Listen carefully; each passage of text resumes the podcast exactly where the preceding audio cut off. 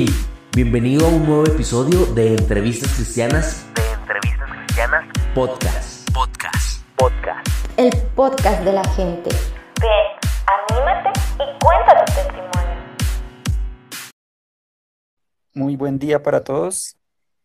Eh, Este es el episodio 4 de las entrevistas. Hoy estamos con un gran amigo mío, Darío González, eh, desde México.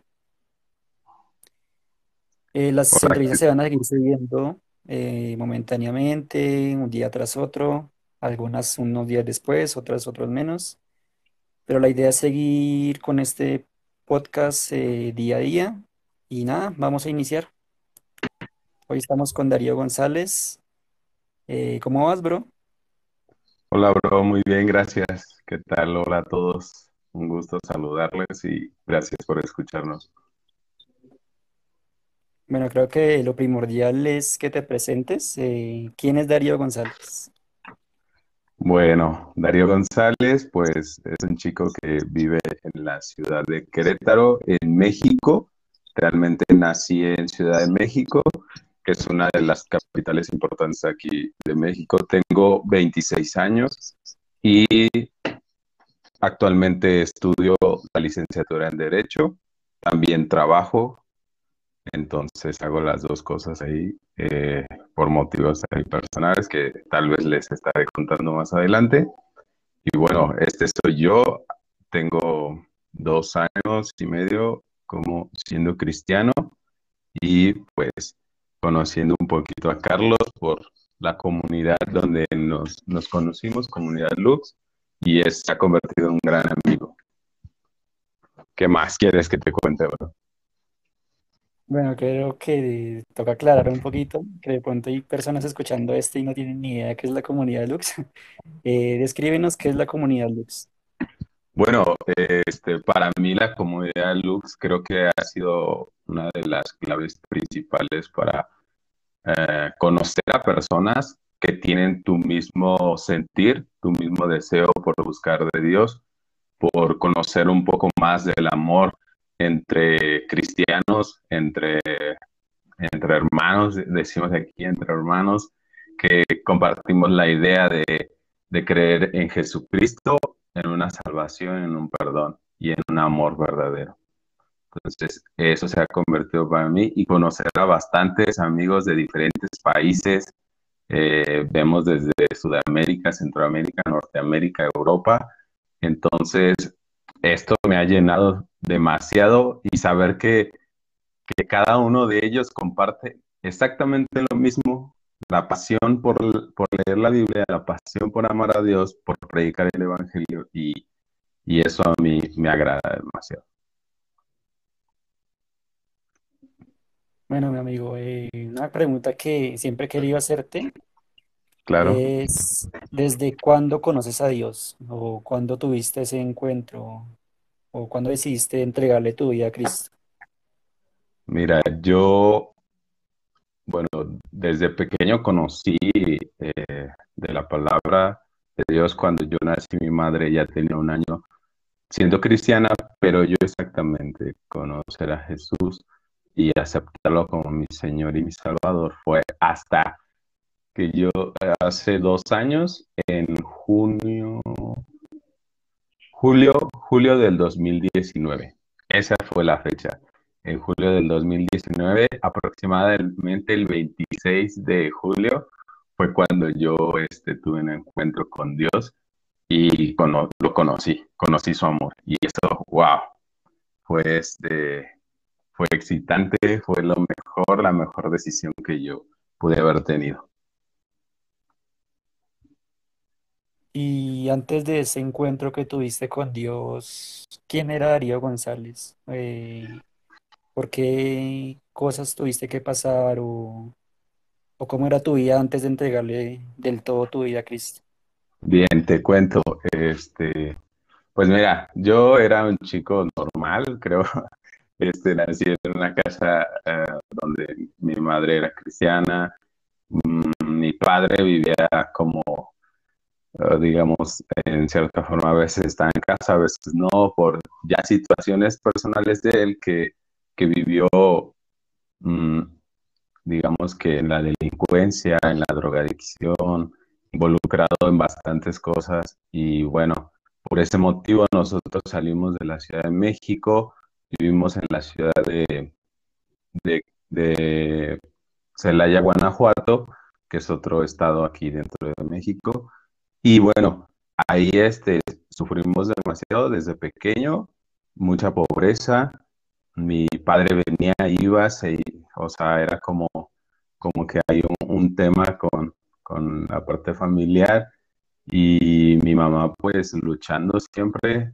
Nosotros somos cuatro, tengo dos hermanas y un hermano, yo soy el del medio y bueno, siempre viví esa situación, siempre desde pequeño vi cómo mi mamá luchaba por darnos de comer, darnos un plato de comida, pero pues era difícil el, el tener cuatro hijos y vivir sola y aparte vivir tan lejos y sin conocer a nadie en esa ciudad, pues fue un poco complicado, ¿no? Entonces, mm, mi padre regresa otra vez y decidimos mudarnos por la misma situación que él tenía la delincuencia y la drogadicción a la ciudad de Querétaro. Aquí en Querétaro, pues yo llegué a la edad de ocho años, más o menos, ocho o nueve años. Y bueno, aquí crecí, igual yo seguía yendo a la iglesia, mi mamá nos, nos seguía instruyendo en, en las cosas de Dios, pero a la edad de, de 17 años, pues yo tomo la decisión de no seguir más yendo a la iglesia, de no seguir más, este, pues aceptando la creencia en Dios, ¿no?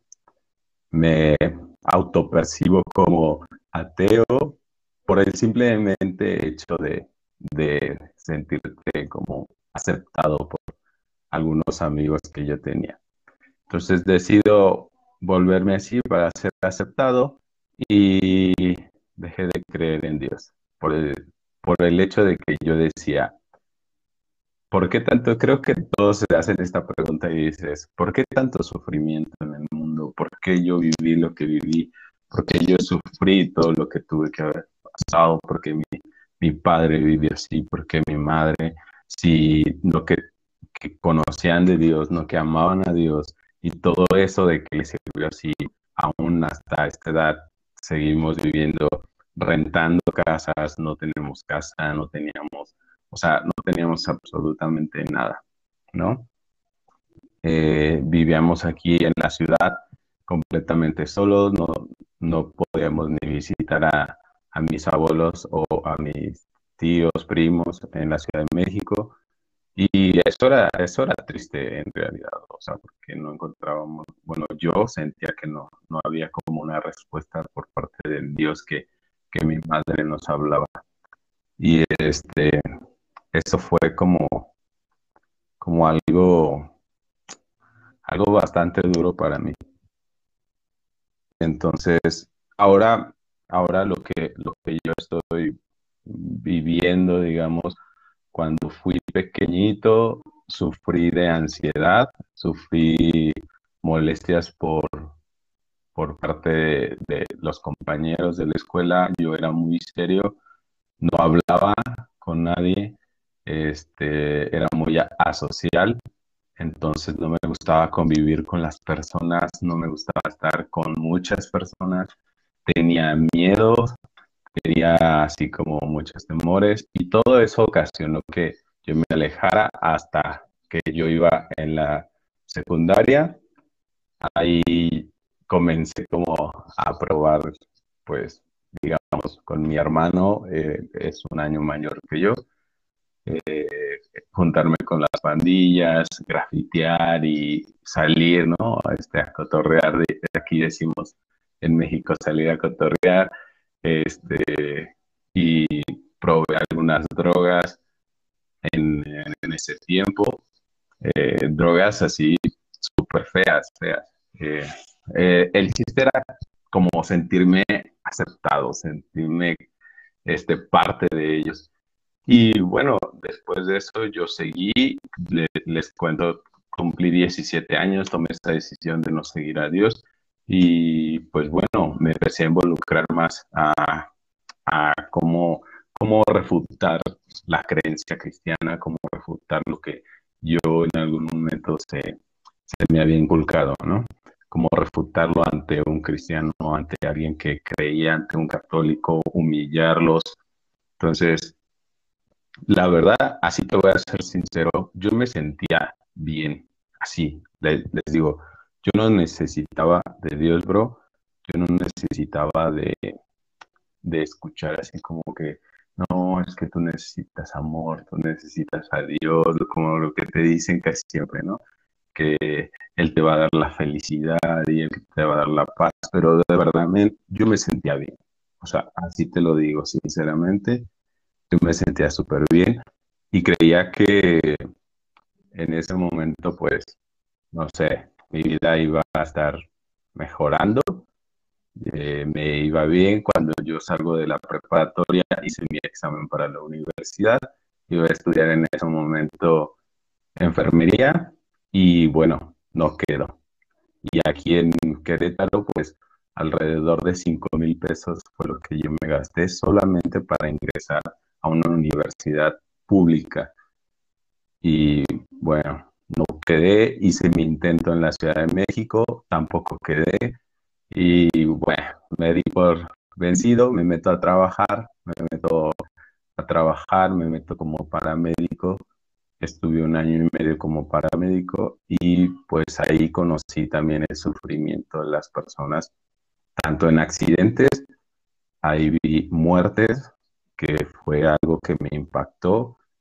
Eh, y después de que, que sufrí, vi estas, estas muertes, pues decido yo, le decía a mi, a mi capitán que era el de, el de la ambulancia, que si podía haber otra forma de terminar mis prácticas.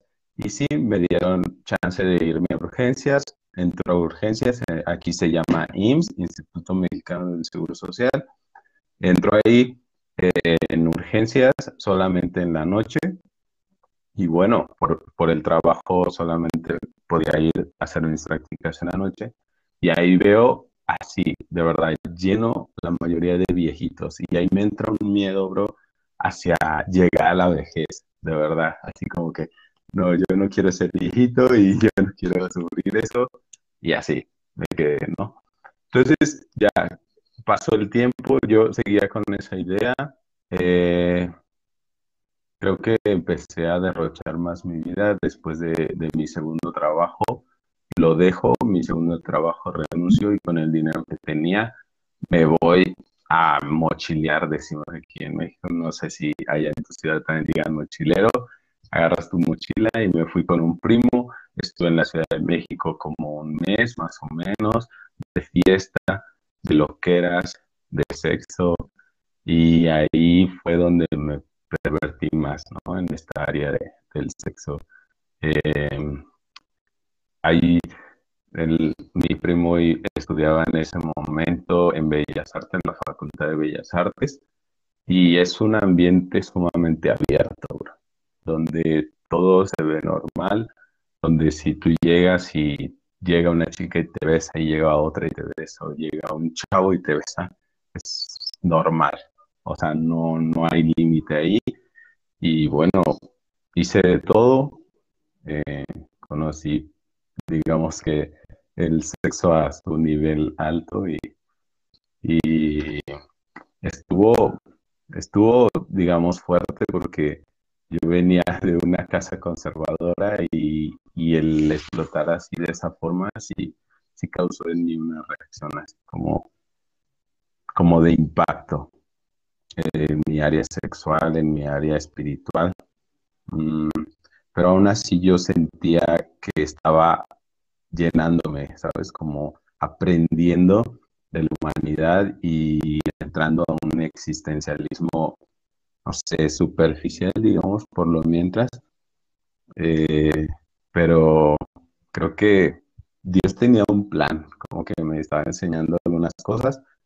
Mi primo él sabe, él sabe de Dios, toda mi familia por parte de mi mamá conoce de Dios, saben, y cuando era como que hacíamos ese tipo de lo que era, como, no manches, Adrián, yo creí que tú si creías en dioses y esto y lo otro. Y yo, párale, ¿no? O sea, como que chole con eso, deja, no me estés diciendo eso. Y bueno, así duré todo el tiempo y me sumergí en la parte de, estar fumando marihuana, probar este, algunas drogas con éxtasis o este LSD y meterme más como al ámbito espiritual de, de encontrarse a uno mismo, ¿no? Eh, iba rumbo hacia el nihilismo, yo les llamaba, bueno, lo que habla Nietzsche, este, encontrarse al superhombre, a quien realmente tú eres, el ser que, que, este, que tiene que renacer, sin, sin, este, sin hacer caso a la moral, ni a las deidades, ni nada, o sea, tú mismo a reconstruirte, ¿no? Bueno, esa era como mi idea principal. Ahora que regreso, regreso a mi casa, este, ya, bueno, a la casa donde están papás otra vez, eh, comienzo a buscar trabajo, de la nada llega un trabajo así de, ah, en un correo me llegó, ni conocí a la persona, pero me llegó un trabajo y ya, genial. Me meto a trabajar ahí. En un año, en menos de un año, conozco a un chico que es este, que es cristiano, que está en el área de compras, y él me empieza a hablar de Dios otra vez, ¿no? Siempre encontraba gente que me hablaba de Dios, eso siempre. Ahora, él me habló de Dios, me volvió a decir, oye, man, este, Dios te está buscando y así, Dios te ama y él quiere reconciliarse contigo, bla, bla, bla. Y yo como de, men, este, yo no necesito, o sea, yo no necesito a Dios ni, ni nada, o sea, para mí, en ese momento yo ya creía que existía algo más, pero yo no aceptaba la idea del Dios este, judeo-cristiano. Entonces, yo no aceptaba esa idea. Yo creía que sí existe un ser que pues es supremo a nosotros, que, que bueno, que está fuera de nuestro universo y pues tiene como una fuerza que, que está conectada hacia nosotros, algo así algo medio, medio fumado, decimos en México.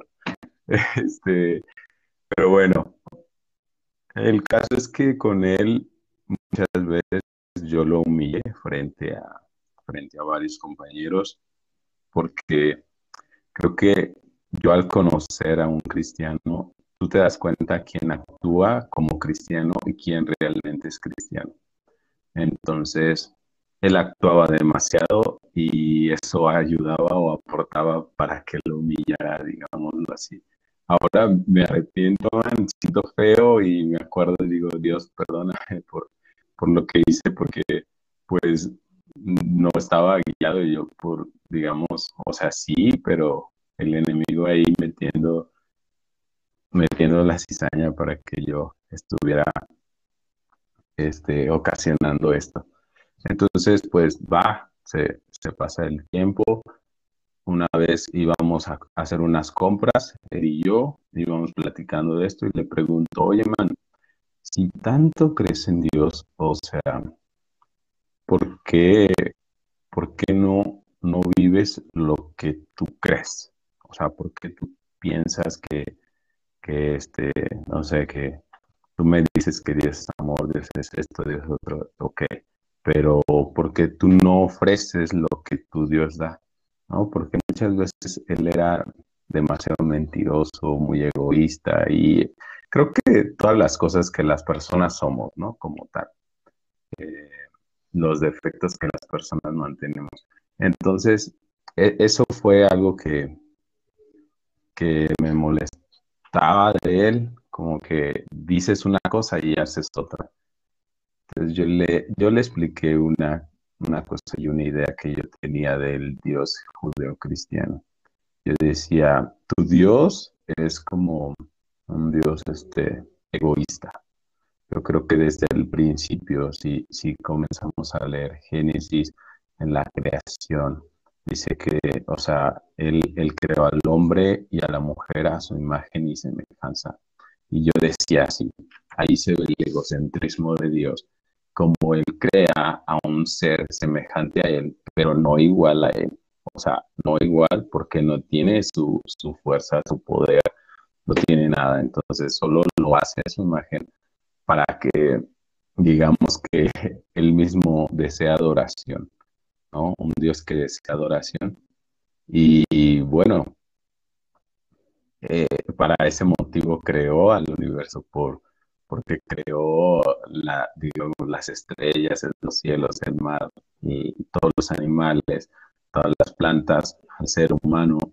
¿Y para qué? Pues para buscar su placer, que no le funcionó porque Adán este, Adán y Eva pecaron, ¿no? O desobedecieron.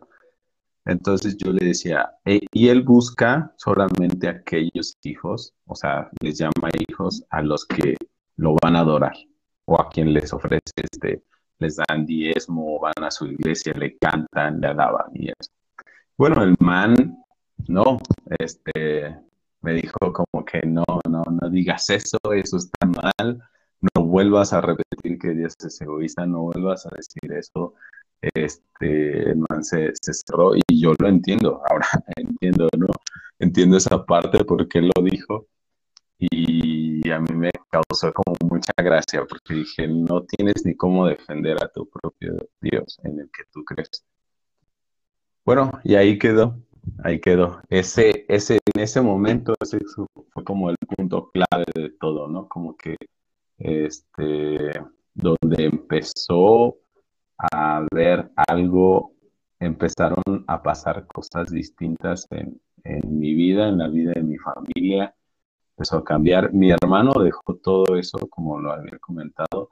Mi madre adquiere, o sea, nosotros adquirimos casa, mi mamá, mi papá. A mi papá no te conté, pero mi papá viene a la, antes de que yo cumpliera 17, viene mi papá a, la vida en Cristo, cambia su vida, toda su vida de drogadicción, toda su vida cambia totalmente, radicalmente, eh, casi casi de un día para otro, de verdad. Así, es, eso me sorprendió, ¿sabes? Y por eso en algún momento como que dudaba de que sí o no, o no sé, yo no quería creer. Pero bueno, este, eso fue como como un resumen de lo que era Adrián antes. Un chavo a veces como eh, existencialista que solo cree, cree en lo que en lo que siente o creía en lo que sentía en ese momento. Eh, desde el principio mencionabas que, que tu mamá fue como ese apoyo que desde niño lo sacó adelante, que fue la que te enseñó de Dios y quería saber eh, qué estaba viviendo ella al verte así en ese mundo, al verte lejos de Dios. ¿Cómo era esa relación con ella en esos momentos donde tú estabas pasando por todo este proceso? Pues, mira, nunca fue, nunca fue mala con, la, la relación con mi madre. Creo que ella siempre entendió, ella lo que tuvo es que nos dejó, digamos, tomar la decisión de si nosotros íbamos a seguir o no. O sea, ella nos enseñó desde niños, ella no, nos dijo así como de, o sea, tú tomas la decisión si tú quieres seguir a Dios o no, pero yo te recomiendo seguirlo. O sea, a ella le entristecía porque mi hermana también, este, mi hermana mayor, se apartó un tiempo, y ella se casó muy chica, mi hermana de 10, se casó de 17 años. Entonces, imagínate, yo tenía como 11, 12 más o menos, y, bueno, ella era la que ayudaba a mi mamá porque ella salía a trabajar y, y mi hermana nos cuidaba a nosotros. Entonces, cuando se va mi hermana y hace todo eso, este, pues yo me quedo como a cargo y siempre fui como el apoyo de mi mamá en ese sentido para mis hermanos este, y en la casa y así. Entonces, siempre fue muy comprensiva, pero fue un poquito legalista antes en, eh, en nuestra adolescencia, nos privó de muchas cosas, nos privó de televisión, nos privó de, de este, aún de ropas, así como de no puedes usar este tipo de ropa de, con, no sé, con dibujos de, de demonios o dibujos de, no sé, de caricaturas raras. Eh, pulseras no podíamos usar, anillos no podíamos usar, nada de eso, o sea, todo así, mi mamá era, digamos, exagerada, en la iglesia nos llevaba siempre de vestir, ¿no? Con un pantalón planchadito, con una camisa bien este, abrochadita, si se podía, corbata, pero si no, pues no había problema. Bien peinados, zapatos limpios. Entonces era como todo eso, pero cuando crecimos vio esa parte como de, ¿sabes qué? Tú toma tu decisión. Ella no me dijo nada, nunca me prohibió nada, nunca me dijo, oye, como que Adrián, no, no vayas a, ese lugar, no te vayas de, porque cuando me fui de la casa de mochilero, no, no, solo me dijo, sí, está bien, hijo, cuídate, Dios te bendiga y así. Entonces, hasta eso, creo que en eso mi madre, yo siempre veía a mi madre como que sí era la parte más espiritual de la casa, ¿no? Como que quien buscaba más de Dios, quien todo el tiempo, de verdad que cuando sufríamos de, desde niños, mi madre yo la veía orando. Y eso fue algo que me ayudó un buen ahorita y me lo recuerda el Espíritu Santo de cuando yo recuerdo una vez que, llegamos, estábamos jugando creo en el patio y entre yo, entro al cuarto y mi mamá estaba en el closet llorando así como niña, llorando, como diciendo, Dios, ¿qué voy a hacer? Como, como que no, no sé qué está pasando con mi vida, no tengo para comer y así, ¿no? Yo veía que, que ella se refugiaba en Dios y, nunca, la verdad, nunca la vimos como con nosotros llorando o peleando con mi papá. Fue muy prudente, creo que ella desde el principio que creyó en Dios, eso, eso, eso fue algo que a ella le ha ayudado y creo que ella mantenía sus oraciones para con sus hijos. Igual mi hermana ahorita pues ya otra vez regresó también al camino, va en la iglesia donde yo voy, se reúne conmigo y mi hermana menor también. Solo mi mamá y mi hermano van a otra iglesia, pero hasta eso así actuó mi mamá. Creo que hablé de más, pero algo así, bro. Este, Sí. Eh, es muy lindo ver que pues sí, a pesar de que tu madre te permitía esas cosas, o sea, yo creo que siempre estuvo orando por ti en lo secreto, en, en esas etapas donde te veía así como desviado del camino y siento que gracias a eso, ahora estás aquí en, con una vida nueva. Siento que todas esas oraciones que, que ella hizo fueron las que te permitieron estar aquí hoy en día como un hombre nuevo. Y, y ahora quiero que me hables de esa etapa, de cómo pasaste de, de pensar que Dios era egoísta, de cómo esa ira que tenías por dentro, de esta vida de excesos, cómo pasaste de ese extremo en el que estabas al, al extremo en el que estás ahora, una vida tomada de la mano de Dios. Pues bueno, ahí viene como la parte interesante porque eh, entro, como les decía, después de que pasó lo de, lo de mi amigo, entro como una etapa donde vienen cosas diferentes a, la, mi vida, la vida de mi familia. Este, Dios empieza como a obrar, hace como las cosas perfectas, digamos. Pero yo me sentía bien, como les había dicho, yo me sentía bien, yo me sentía feliz, mi papá ya está en casa, mi mamá está feliz, teníamos una casa ya, este, tenía un buen trabajo, ganaba bien, eh, empezaba a estudiar. Eh, yo me sentía pleno y feliz. No, no necesitaba de una iglesia en ese momento, yo no decía una iglesia, Dios, nada. Ya no era ateo en ese momento, ya era, ah, era como un agnóstico ateísta, así como algo, algo raro. Este, pero un día en el trabajo me dejan se van todos, todos de la oficina, el área de, operaciones donde yo estoy y el área de almacén. Entonces llegan a entregar unas como tipo mochilas. Eh, llegan a entregar, no hay quien reciba. Yo llego, recibo y le digo, era un chavo, eran dos chavos. llego y les digo, bueno, yo te voy a recibir, eran como 300 mochilitas. y las tenía que revisar una por una, abrir cierres, meter mano para ver si no están rotas o así, ¿no? Ya sabes, control de calidad ahí. Este, y bueno, estaba platicando, pues me puse a charlar con el man, el proveedor, y le dije, ¿qué ¿De dónde eres? No, pues eh, él era del Estado de México y así. Y pues platicando, coincidimos que en alguna vez anduvimos como en fiestas iguales, porque Querétaro no es muy grande. Entonces, este, con el man, pues hubo como ese conecte, así como de, como que dije, ah, este man es chido, este es buena onda, y empezamos a platicar y me empezó a platicar que él era músico, tocaba el teclado y todo. Y yo le pregunté, esta fue como la pregunta de, oye, man, ¿y tienes un grupo o dónde tocas o como me dice, no, yo este, toco en la iglesia. Y sí, tenemos como un grupo y yo, ah, ok, en la iglesia, ¿qué iglesia o qué? No, pues yo voy a una iglesia cristiana. Y yo ahí me quedé súper sorprendido así, man, me sorprendió full porque no había conocido así a un, a un man tan sencillo, tan honesto y que fuera cristiano.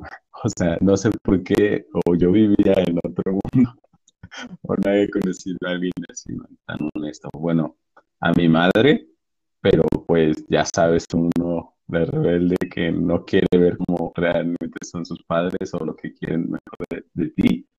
Pero este man, o sea, tenía algo, bro, algo que, que, me, que me cayó bien, que no sé, que me, que me atraía así como de, como que ya lo conocía de mucho tiempo.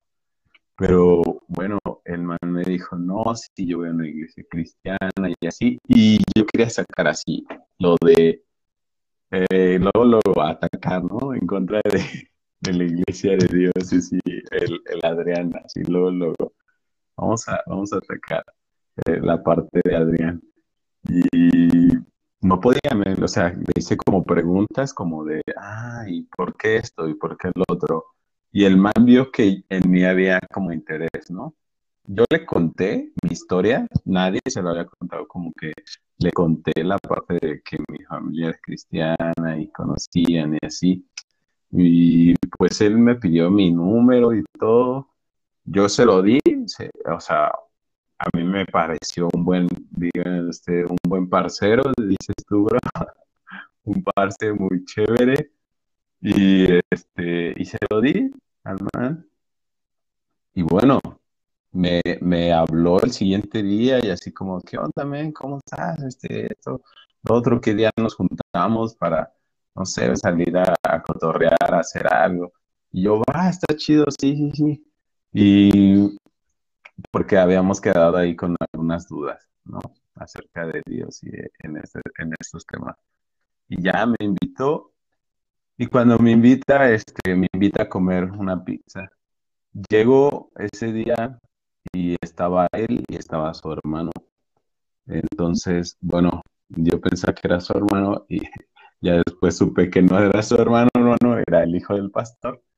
Y este, pero me invitan y empezamos a platicar y yo empecé a hacer preguntas y el hijo del pastor que se llama Alan también, los dos se llaman Alan y este me empieza a decir este pues a responder las cosas la verdad tenía sabiduría y creo que ahí estaba el espíritu de Dios con él y empieza a responderme todo empieza a decirme y llegó el momento donde donde yo les cuento pues que, o sea, yo no me había dado cuenta de eso, pero él, él me dice, ¿no? Porque yo había ido con una amiga con los mormones, con los testigos de Jehová, pero solo para conocer, ¿sabes? Solo para, para informarme sobre qué creían.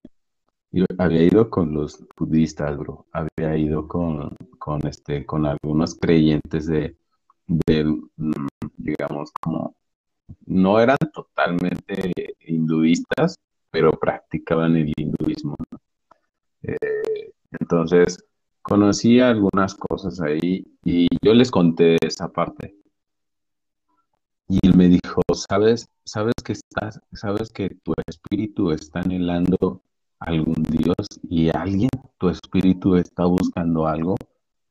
Y yo, pues, pues sí, tal vez sí, o sea, no me lo había preguntado, pero tal vez sí, sí está buscando algo, o sea, algo dentro, muy dentro de ti, me decía, algo muy dentro de ti está buscando la verdad, está buscando un camino que seguir, porque no puedes estar así eh, estancado de, un pensamiento a otro, eh, creyendo algo y luego ya no, y pensando en algo y luego no, como que claudicaba en mis pensamientos y, y él me describió tal cual lo que había dentro de mí, ¿sabes?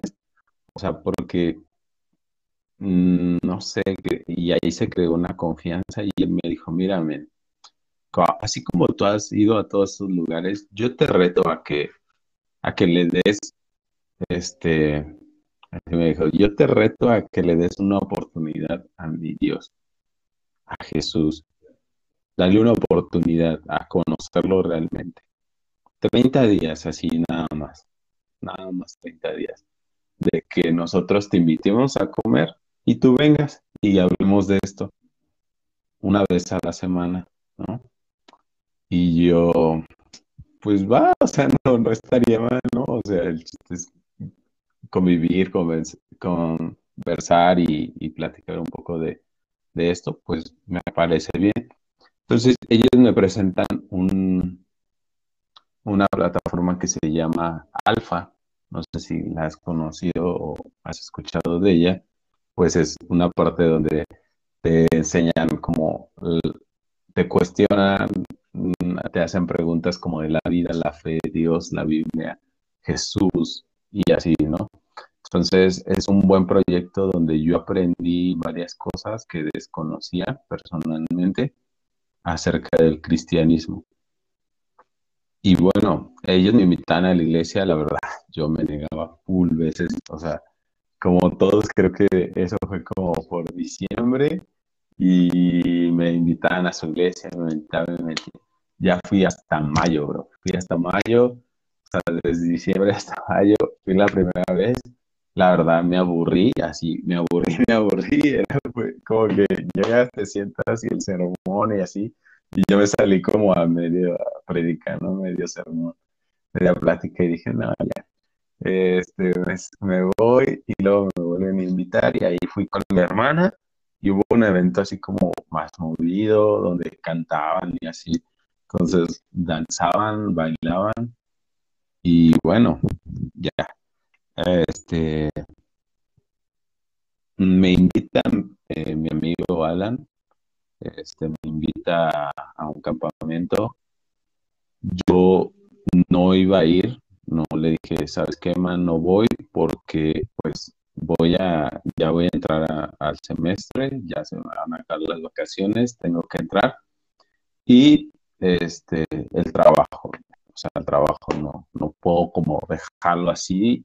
Ya este, era, él me invitó como por junio, yo le dije, no, man, en julio ya entro a la escuela, porque era como por julio, como por el 23, algo así. Este, y yo, pues no, no, men. Y pasó el tiempo, ya creo que dejamos como un tiempo como de platicar. Me invitaba, todavía salíamos así como alfa una vez cada 15 días, este, pero ya no era como tan interesante, ya no me atraía tanto. Entonces, con la amiga que te digo que fui con los mormones, una vez nos invitan a un evento de jóvenes y voy con ella después de irnos hacer un tatuaje, nos vamos a la iglesia. Le dije, bueno, ya fuimos acá, ahora acompáñame, ¿no? Porque un man me invitó y pues ni modo que le diga que no. Y ya este, y ella me dijo, no, sí, vamos, ella es muy politeísta, o sea, ella acepta todas las religiones, todos los dioses y es súper abierta. Entonces, este, ella escucha la parte de que me invitan y esto y lo otro, y ella me convence a ir. Ella me dice, no, Darío, debes de ir, este, te vas a divertir, va a estar chido. Mira, piensa en eso que pues te vas a relajar un tiempo del trabajo y pues la escuela pues van a ser dos días que vas a perder la escuela, ¿no? Entonces, Este, no creo que sean los primeros días, casi siempre dan como la presentación y eso. Yo dije, bueno, va, sí, está bien, voy a pensarlo. Y el siguiente día me, me, me habla y me dice, oye, bro, ya te pagué tu boleto, o sea, ya pagué tu entrada para el campamento. Y yo, no, man, ¿por qué? Si yo te dije que no, ¿por qué lo pagaste? Y ya me dijo, no, ya está pagado, así que te espero ese día. Y yo, pues déjame ver, si me dan chance en el trabajo, que no creo, o sea, porque pues ya era como, él me dijo eso un lunes y el miércoles ya iba a hacer el campamento. Yo dije, no, pues mañana pregunto en el, campo, eh, en el trabajo y pues a ver si me deja. Ya llegué el siguiente día y la neta no quería preguntar porque pues dije, no, mi hija va a decir, ¿cómo crees? Y luego, luego, o sea, mañana ya te quiero decir. Pero dije, lo voy a preguntar. Yo sé sí, que me va a decir que no, pero pues ya. Y llego y le digo, oye, Belén, este, sabes que te quería pedir un favor, si, si me da chance de irme de vacaciones, eh, pues nada más tres días de vacaciones. Y me dice, sí, sí, vete, adelante, no tengo problema. Eh, ¿Qué días quieres? No, pues a partir de mañana, va, sin problema. Este, trae, imprime tu hoja de, de vacaciones y te la firmo, te la autorizo. Y yo, ¿de verdad? Y ella, sí, sí, sí, vete, vete, vete a descansar un rato, vete a distraer. Y yo, ah, va, qué chido. Eso fue como algo, ah, algo súper extraño porque yo dije, no, pero ¿por qué? O sea, nunca, creo que en ningún trabajo te dan como así, como de, ah, sí, mañana voy de vacaciones, sí, sí, sí, vete. Entonces, yo creo que eso no, no, no pasa, no es lógico. Eh, y bueno, pasó eso y ya llegó el día y pues le digo al man que debo de llevar, man, sé qué. Y ya me dice, no, pues llévate una casita de campaña, tu sleep, este, algo ahí, ropa.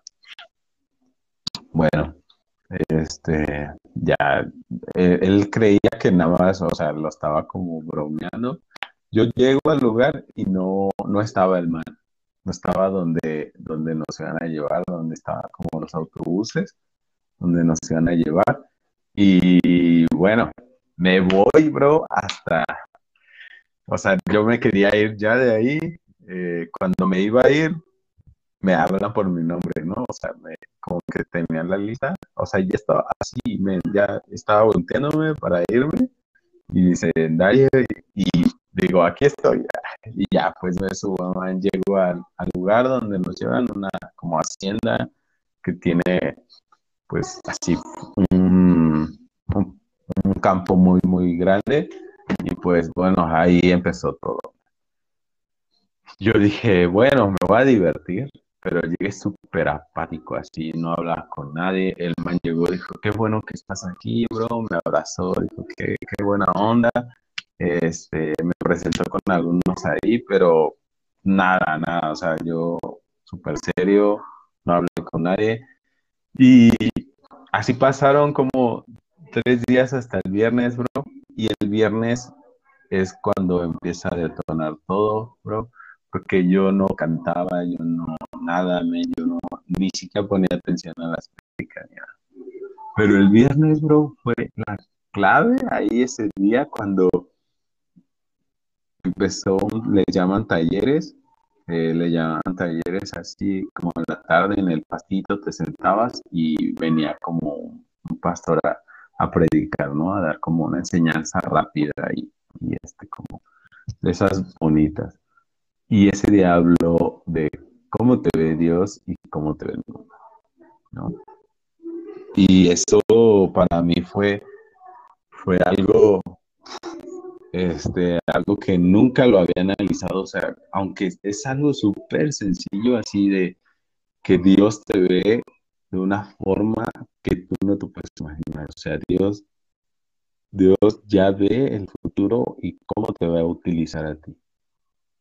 Pero yo y las personas que te ven a ti, te ven en el presente, en el ahora, quién eres, qué tienes, cuánto dinero tienes, cómo te vistes, cómo hablas, qué piensas. Todo eso la gente lo ve. ¿no? Y, nada más lo superficial. Y es como lo hablaba él, o sea, te ven superficialmente, pero Dios, Dios no te ve así. Dios ve lo profundo de tu corazón, lo que nadie puede ver, Él lo ve. Y habló de, David, ¿no? Habló de David, que siendo él un pastorcillo que olía, olía, así dijo, olía a estiércol de, de borrega, olía a sudor, olía, se veía sucio porque era un pastor, o sea, cuidaba ovejas, estaba fuera de su casa, no estaba en su casa, no se bañaba así en su casa, entonces, pues no tenía un aspecto tan agradable, así que tú digas, ay, un pastorcito, no, está sudado, todo este, lleno, pues curaba las ovejas, lleno tal vez de, de lana, y, y dice, así Dios vio a ese, a ese hombrecillo, como lo vio como un rey, no lo vio como el pastorcito que, que veían sus hermanos, que veía su papá, lo veía como un rey.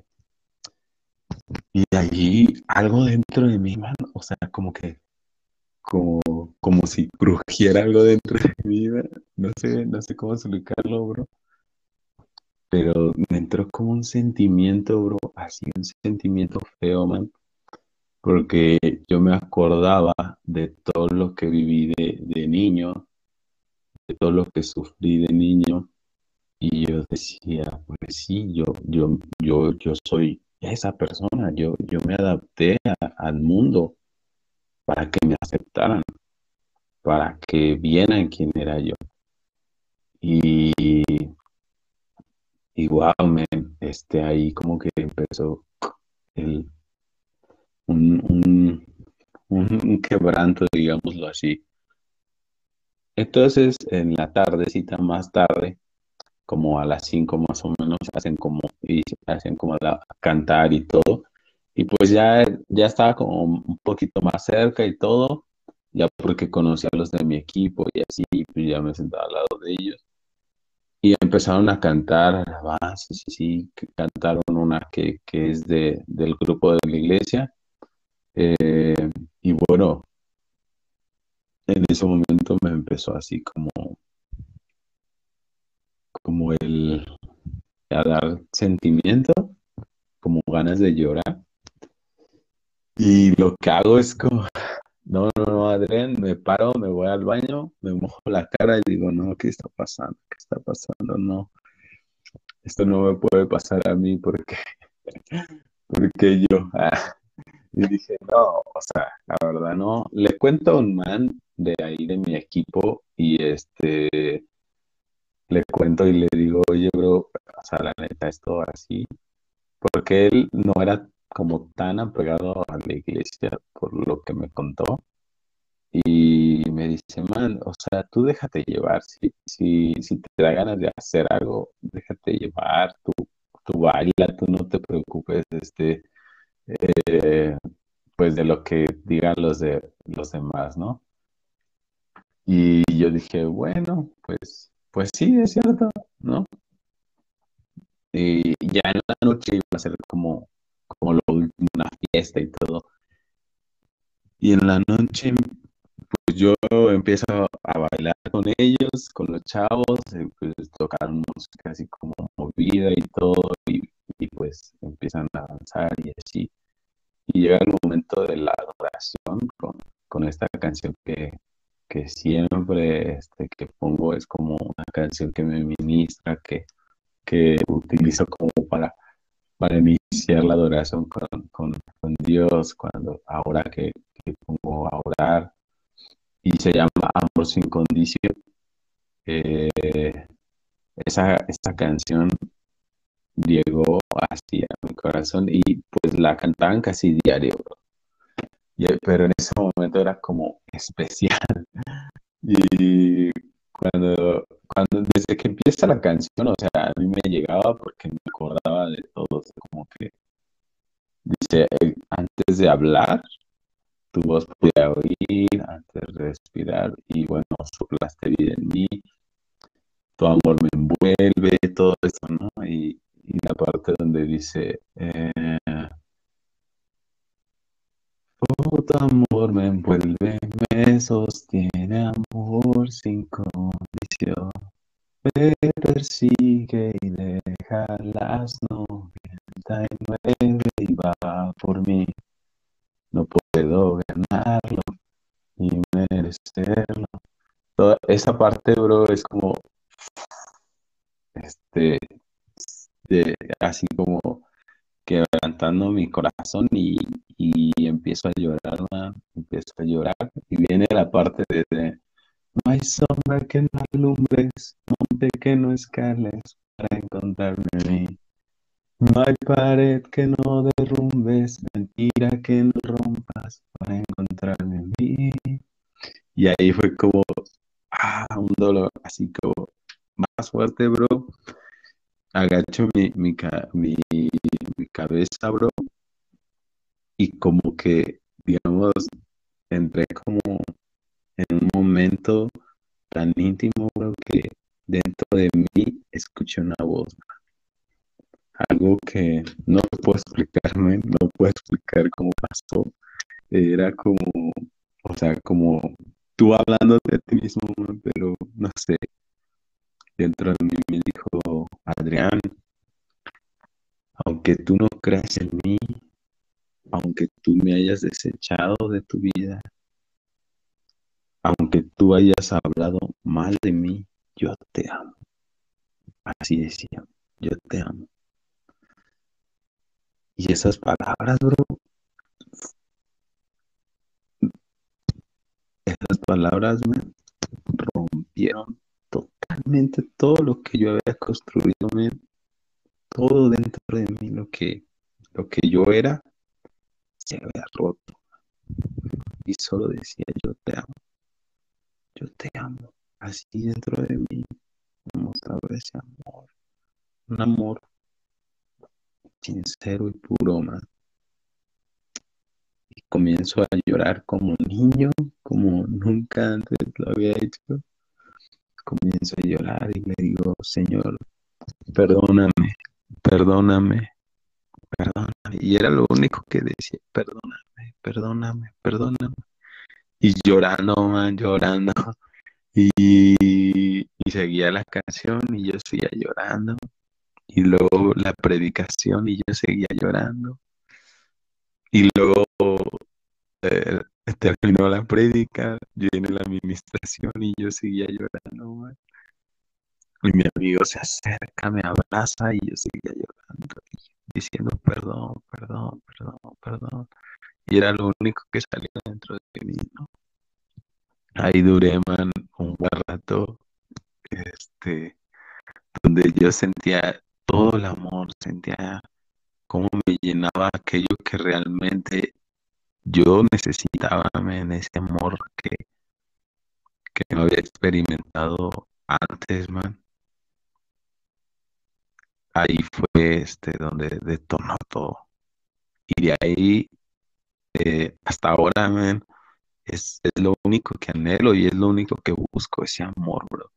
Ese amor, apasionarme por, por lo que él es y, y todos los cuestionamientos, man, fueron resueltos, de verdad. Y, y fueron resueltos por el Espíritu Santo.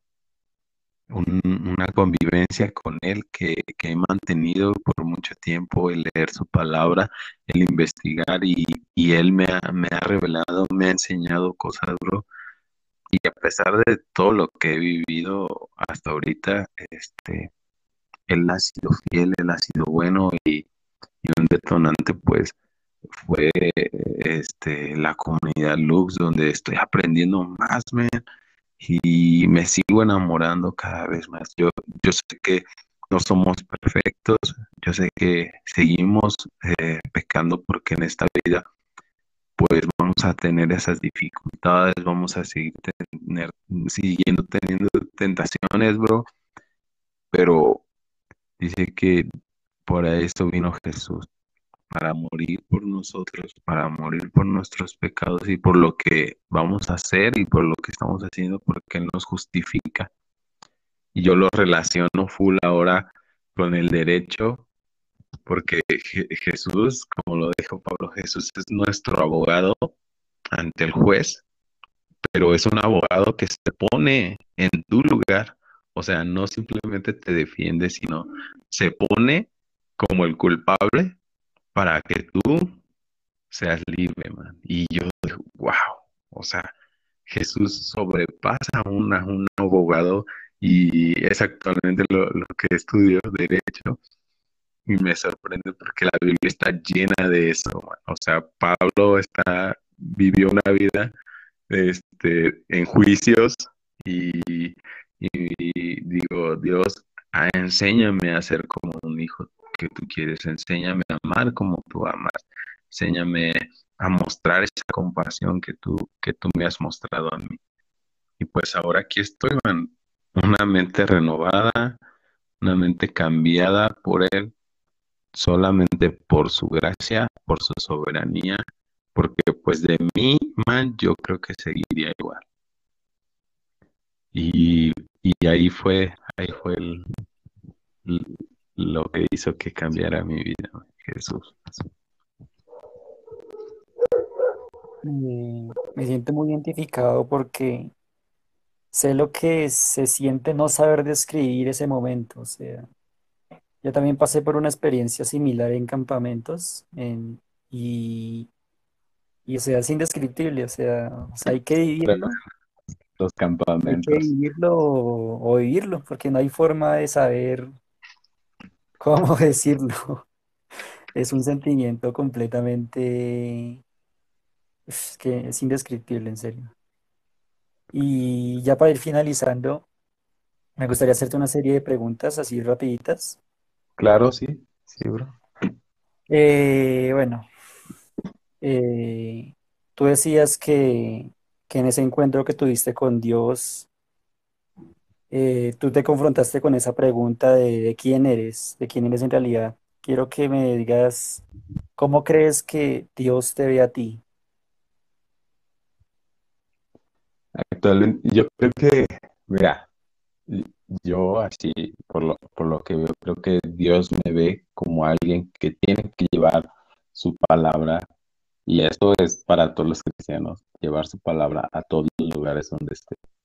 Y, y donde, donde yo conocí, o sea, mis amigos, donde yo estoy, ellos tienen que conocer esta verdad. Y es donde yo estoy luchando porque sigo teniendo vergüenza, digamos, como que cosas que yo influí en ellos y el ir otra vez y decirles que cambien su forma de pensar, pero es algo que, que lo que Dios quiere hacer conmigo. Como que tengo es- este interés por, por predicar el evangelio, por hablar a los demás y pues terminar mi carrera y todo lo que, lo que ahorita, hasta ahorita este, he logrado, gracias a Dios porque pues se han aumentado muchísimas cosas, gracias a Dios, o sea, mi vida ha cambiado aún más hasta, o sea, económicamente y personalmente y este, en, en lo laboral y en la educación también. Entonces, yo que Dios quiere para predicar. Un Y, evangelista, digámoslo así. vale, y otra pregunta es, ¿qué, quién es Dios para ti? Man, lo es todo para mí. Creo que Dios, se ha convertido en el todo, en el todo para mí. O sea, yo dependo totalmente de Dios. No puedo hacer algo sin, sin consultarlo, sin preguntarle a Él. Es, es lo más importante para mi vida, Dios. O sea, no, no puedo ver mi vida si, sin tomarlo en cuenta. Y por último, me gustaría que le dieras un mensaje a esos jóvenes que pasaron, que están pasando o pasaron y están tratando de salir de ese proceso por el que tú pasaste, digamos, jóvenes que se encuentran en una vida de excesos y que tal vez al igual que tú se sentían bien, se sienten bien en esa, en esa situación en la que están. Tal vez no, dimensionan las consecuencias que pueden traer sus actos y creen que hacen las cosas bien. ¿Qué le dirías a esos jóvenes que están sumergidos en, en estas problemáticas, tal vez de drogas, de adicciones sexuales? ¿Qué mensaje le darías hoy a esos jóvenes? Mira, yo, yo lo que siempre les recomiendo es que todos en algún momento tenemos la oportunidad de escuchar acerca de Dios. Y yo les recomiendo que lo prueben, así como nos dejamos llevar por probar alguna droga, por probar el sexo, por probar diferentes cosas. Yo los invito y los reto a que lo prueben. O sea, pruébenlo y ustedes deciden después qué quieren seguir. Si realmente quieren ser, eh, quieren que quieren seguirlo a él o no. Hasta que prueben a Dios y lo conozcan realmente quién es, ahí van a encontrar el verdadero amor y el verdadero significado de esta vida. Entonces, es lo que yo les puedo decir, porque solo hay una verdad, solo hay un camino y solo hay una vida. Y esa es Jesús. Y Él te está esperando y Él te ama. Vale, mi hermanita, muy lindo el mensaje que nos acabas de dar, tanto para los que estén pasando por ese proceso como para los que tienen dudas de si volver al pasado, de si volver a caer en estas problemáticas. Y, y nada, mi hermanito, muy agradecido contigo. Gracias por haberte pasado por acá. Gracias por haber abierto tu corazón a contar todo esto, que yo sé que no es nada fácil. Muchas personas tienen miedo de contar su intimidad, pero si hay algo que aprendí de Itiel, el que nos unió, él decía en una prédica que para realmente dar y recibir amor, debemos mostrarnos tal y como somos. O sea, si mostramos nuestras máscaras, jamás vamos a poder empatizar del todo con las personas. Si queremos amar y ser amados, debemos mostrarnos tal y como somos. Y creo que eso es lo que acabas de hacer aquí. Y sé que todos los que estemos escuchando esto después, las personas en el Spotify o donde sea, van a ser tocadas por tu testimonio y entonces te agradezco mucho. A ti yo también te agradezco, bro, por darme esta oportunidad en tu canal y pues espero que en algún otro momento podamos compartir alguna otra cosa. Muchas gracias por la invitación, bro. Sabes que te quiero mucho y este pues aquí estamos. Un saludo hasta Colombia y cuando gustes aquí están las puertas abiertas en México, man. Cuando quieras venir. ¿Vale, hermanito? Listo, mi hermanito, para allá el otro año o en unos dos años, cuando Dios quiera, allá va a ser el primer lugar al que voy a ir en México. Venga, sí, aquí este, hay muchos lugares por donde visitar, bro, entonces aquí nos damos este, un banquetazo. ¿Va? Vale, mi hermanito. Muchísimas gracias eh, a todos los que estén escuchando esto, agradecerles por haber escuchado este capítulo. Eh, y nada, nos vemos un día de estos con otro episodio más. Eh, que Dios los bendiga y que los siga edificando por medio de, esta, de este podcast. Y nada, adiós, adiós, despídete, Darío. Cuídense mucho, hasta luego, cuídate, hermano.